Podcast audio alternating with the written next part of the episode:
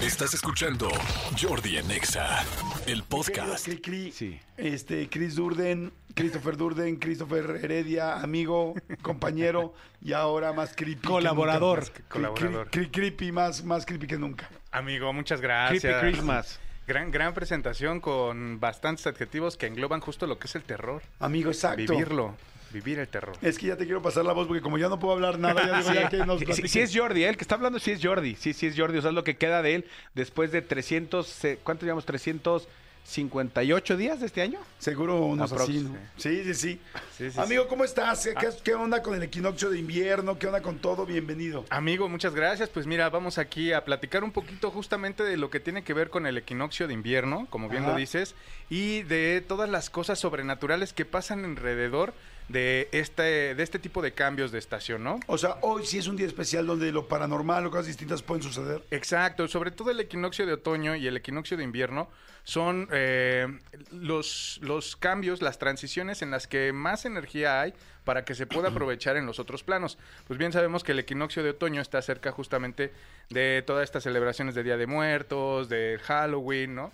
Entonces, Aquí es de pronto un poquito más como esta energía de paz y amor, ¿no? De intercambiar con, con los seres queridos, de pasar un tiempo agradable, pero, eh, justamente esto eclipsa todos estos ritos oscuros que se hacen en estas mismas épocas. Entonces, esta también es, este- justo hoy, 21 de diciembre, es el día del equinoccio. Eh, Aquí en Ciudad de México, 9.27, si no mal recuerdo. De la noche. 9:27 de, De la, la noche. noche. es cuando entra. Exacto. Entonces, para que estén muy atentos y de pronto empiezan a pasar como cosas de movimientos de energías. etcétera. Empieces. ¿Cómo qué podría ser? O sea, ¿qué es cosas? Este, pues bueno, de entrada podríamos estar tal vez un poquito más receptivos a personas que tal vez ya fallecieron, ¿no? E- ejemplo, alguien que de pronto diga, ay, es que, y lo asociamos mucho a estas fechas, de decir, ay, me acuerdo de la Navidad que pasé con mi abuelito, y que jugamos y que tal, que no sé qué, pero en realidad tiene que ver justo con este movimiento de energía.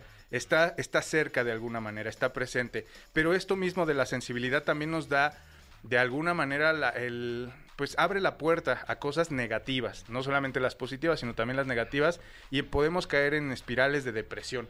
Los cuadros ahí como un poquito de tristeza, de melancolía y que pues, si lo vemos en retrospectiva es la época en la que más personas se desviven, ¿no? Ok, ¿Se desviven? ¿A qué te refieres? Ah, ¿Se se suicidan, se quitan la vida. Ah, Y, y hay muchos accidentes Eso lo también. había escuchado yo. Se Entonces, desviven, ok. O sea, Es no, que- no, no que el es término, como sino, censurado sí. sí, una forma de decirlo... Sí, porque, porque sí, eh, mucha gente también está sola en esta época, le da depresión, sí, sí, Sí, sí. nos habían platicado eso, ¿te acuerdas que esta época era como complicada? exacto. Entonces Ok. tiene que ver ahí con eso. con Habrá, este se, habrá, se abrirán portales. Sí, sí, definitivamente. Entonces también hay personas que yo he escuchado historias en las que año con año empiezan a pasar cierto tipo de cosas. Ejemplo, había alguien que contaba que cada que empezaba estas fechas de la Navidad, Ajá. en su casa, pero solamente en Navidad, ¿no? O sea, en, en- en estos días cercanos de Navidad y Año Nuevo, sobre todo en Navidad, ah, había ruidos, movimientos, o sea, escuchaban que alguien caminaba en, en el techo, ¿no? Escuchaban que se arrastraban de pronto cadenas en la noche o botaban canicas.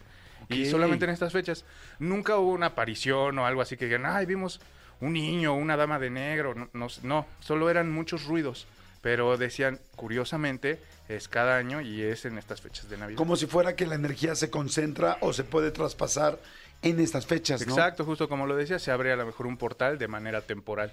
Es que difícilmente en estas fechas estamos tan ocupados que como que quizá no tenemos la percepción o la sensibilidad de ver este tipo de cosas, ¿estás de Sí, acuerdo? sí, sí, completamente real, pero sí hay que, hay que ser, pues hay que de repente voltear. Eh, Estamos también muy distraídos, amigos. Estamos como, como muy, muy enfocados en un momento muy especial de esta época, que es eh, el 24, tal, que, que estamos como muy eh, desperdigados en muchas otras Ajá. cosas. Entonces, nos falta enfoque. Exacto. Exacto, entonces, bueno, y todo esto tiene que ver también con algo que especialmente en esta época del año pasa, ¿Qué es? que es la aparición de nahuales.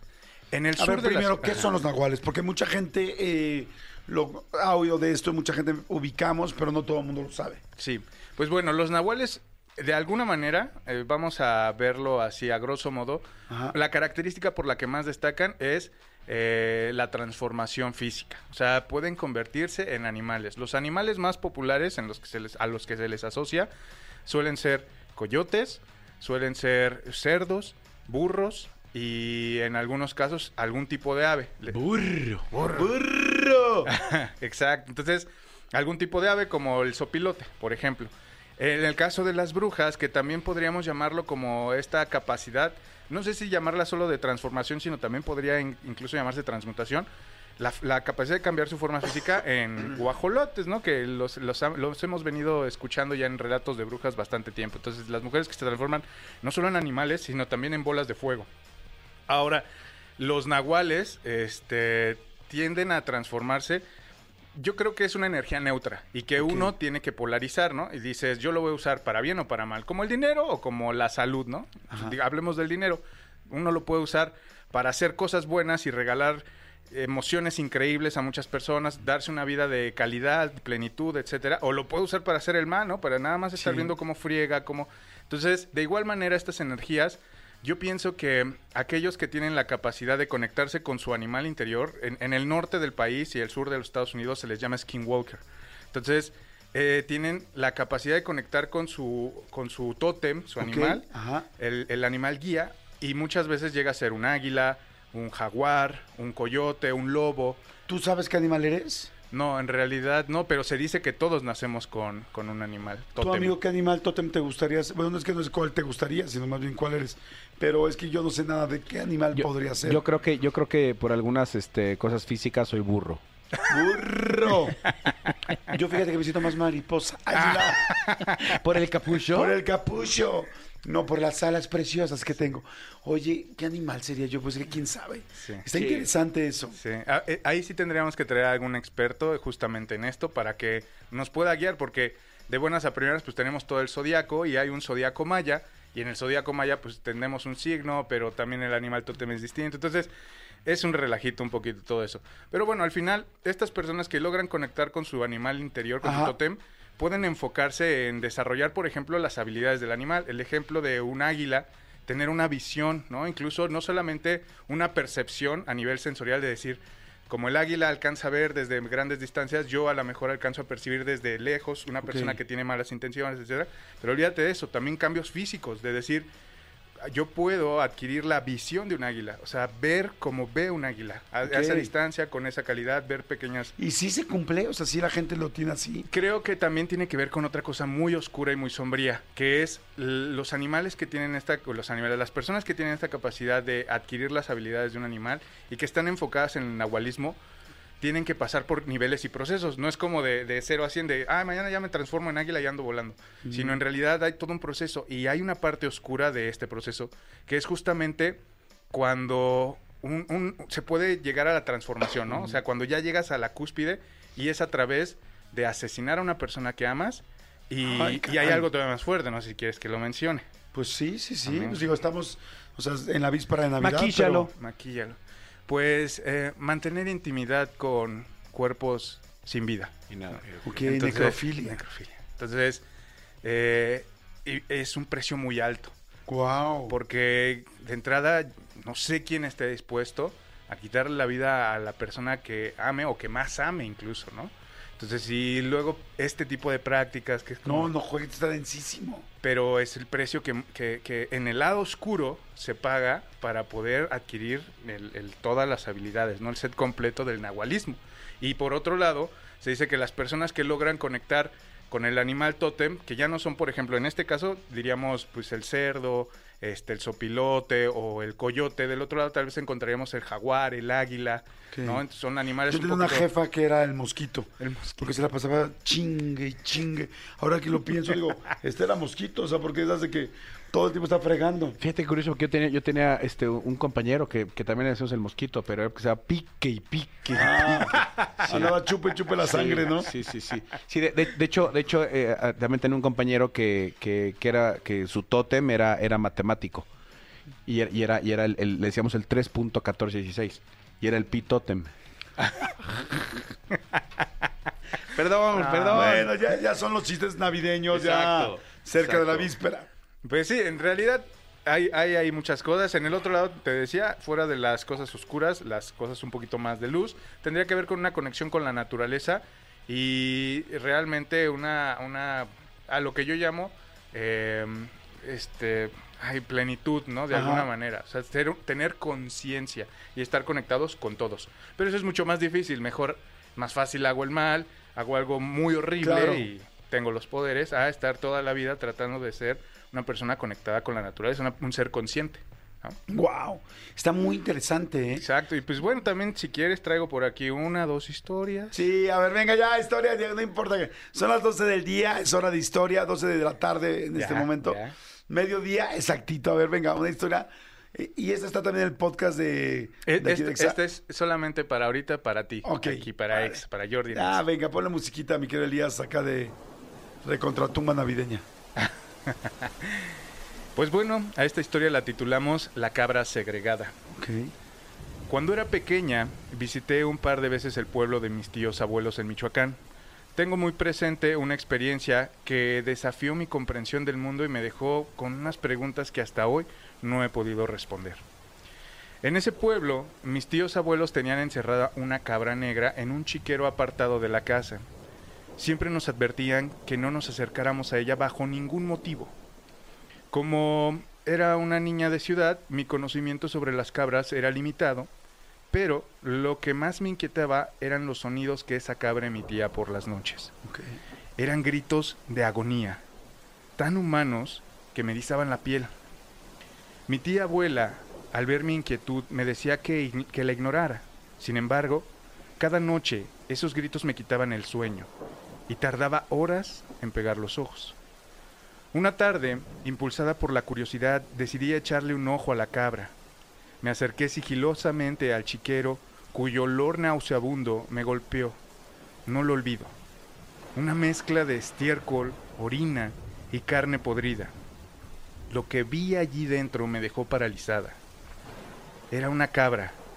La cabra era negra y caminaba de un lado a otro en dos patas. Ay, no, como que en dos patas. Eran movimientos que parecían de personas, pero lo más escalofriante era que por todas partes había imágenes de santos y vírgenes. Alarmada, corrí a contarle a mis primos lo que había visto. Uno de ellos, con una mirada seria y un tono bajo, me confesó que esa cabra en realidad era un nahual. Según su relato, era un hombre que había intentado hacerle daño a nuestro tío abuelo, robándole las gallinas y destrozándole los corrales, pero lo atraparon en su forma animal mediante rezos y una cuerda bendita del campanario de la iglesia. Lo atraparon y le impidieron volver a su forma humana para siempre. Esa revelación me dejó sin palabras. Por las noches, los gritos de la cabra adquirieron un nuevo significado, uno más sombrío y perturbador. La mezcla de compasión y terror que sentía por esa criatura me mantenía despierta escuchando aquellos lamentos que ahora sabía eran más humanos de lo que jamás hubiera imaginado. Está de más decir que esa fue la última vez que los visité. No quise volver nunca más. Ok. Wow. A mí solo el hecho de pensar en una cabra apartada, no se le acerquen y, sa- y pensar en una cabra parada en dos patas, oh, ya eso se me hace, nada más de pensarlo, me da escalofríos. Sí, pero eh, a mí a mí lo que me intriga un poquito de esta historia es justamente de, está bien que tengas una cabra, ¿no? Por tus creencias y que le hayas puesto imágenes religiosas, pero nuevamente esta parte de de que esté caminando ahí sola en dos patas, Sí, no por sé- lo no menos sé invita a otra, común. ¿no? Ajá, bailen algo, Bailen algo, hagan un, un chiquero. una lambada. Vete, te invito a hacer un chiquero, claro. Sí, sí, sí, sí, pero entonces sí está rara. Yo no sé si realmente podría ser posible que tengan ahí un nahual o en realidad es una cabra que solo se comporta muy raro y que iba a la casa del abuelo a hacer destrozos. Las cabras se pueden parar en dos patas y caminar. Yo una vez vi un video en YouTube de alguien que estaba en el rancho así de, mira, mira, ya se paró, no sé qué. Y entonces la- había una cabra caminando en dos patas, pero pues no sé si sea una- un comportamiento común. A, No lo eh, sé. a lo mejor, a lo mejor son más, más chiquitas, sí, ¿no? Porque cuando somos más grandes, como que pesan más Sí, y no claro. sé si pueda, quién sabe. Estaría Yo- bueno ver si alguien en la audiencia tiene cabras y nos dice. Claro, fíjate que yo, este, hay algo que decir ahorita de las cabras. en- Ah, no, que yo he visto cabras arriba de los árboles. ¿Has visto cabras Ah, arriba de los árboles? sí, sí, sí, sí. Hay como una ciudad que ya mucha gente ha subido, sub- lo- las he visto en TikTok, en Instagram, Sí. no sé qué pueblo, En la temporada 1 de los Derbez eh, se fueron a ver a las cabras que estaban arriba de, de los árboles. Y es muy Y chistoso. fue en... Ahorita, ahorita no se dice Marianita. Ahorita, a ver, voy a meterme. pero se meten a este. O sea, y es muy chistoso ver un, un árbol con las co- la copa del árbol así normal y ver a la cabra parada así arriba y dices, ¿cómo llegó de entrada ahí, no? Sientes que inclusive se resbalaría por cómo tienen las pezuñas. Pero sí, pero de. o En sea, Marruecos. En Marruecos. De eso, a ver unas cabras paradas así, casi casi en dos patas y fumando, madre Sí, santa. ya haciendo cosas. Ya, ya es otra cosa, ¿estás de acuerdo? Sí, sí, sí. Entonces, pues mira, ahí va, ahí hay una historia de Nahual. Está, está muy interesante. Pues bueno, si alguien se siente cerca de su tótem, de su animal, quizá hoy es su día. Hoy en este equinoccio de invierno, hoy se sientan mejor. Alguien se identifica, alguien sabe de cabras. Mira, aquí dice, dicen la cabra, la cabra. Me ponen la de la canción. Este, dice yo, yo tengo cabras en mi natal Michoacán. Y si se paran en dos. Ah, Ah. ok. ¿Pero fuman? ¿Y con zapatos? No. Dice, y si está escribiendo, sigue escribiendo. Bueno, yo no sabía eso, pero bueno, está muy interesante saberlo, ¿no? Sí, sí, sí, Completamente. Dice, este, bueno, dice, neta, sí, ok. Ok, sí es, co- sí es común, mira, no lo sabíamos. Esa niña quedó muy impresionada y pues ya. Pues sí. ahí Está, ahí está Oye, pues muy bueno, están muy buenas las historias, está muy bueno todo. ¿Dónde te podemos seguir, amigo? ¿Dónde podemos estar pendientes de todas tus historias? Claro que sí. todo. Vayan a todos lados a buscarme como Chris Durden, K-R-I-S, Chris Durden, D-U-R-D-N. Sobre todo vayan a Facebook y a YouTube, ahí estamos subiendo muchos videitos, estamos haciendo cosas increíbles. De hecho, ahorita vamos a empezar también una nueva sección de blogging. Y eh, acuérdense también buscarnos en Spotify, Voces de la Oscuridad, que es un podcast de que estamos subiendo aquí, en- es de casa, es de EXA, de MBS. Y también tenemos eh, Cuentos de Terror con Chris Durden, esos son eh, de mi autoría. Perfecto, amigo, gracias. Y sigan mandando sus tips, sigan mandando tips este, navideños de compras y a los mejores tips les vamos a mandar, les vamos a regalar el, Participe por el Exaguinaldo, el sí. exaguinaldo. Y también tenemos boletos, este, bueno, los de RBD ya lo dijimos, y boletos dobles para la obra de teatro Las mujeres son de Venus y los hombres ni madres, en el nuevo Teatro Versalles, que son ya las últimas fechas. Escúchanos en vivo de lunes a viernes a las 10 de la mañana en Exa FM 104.9.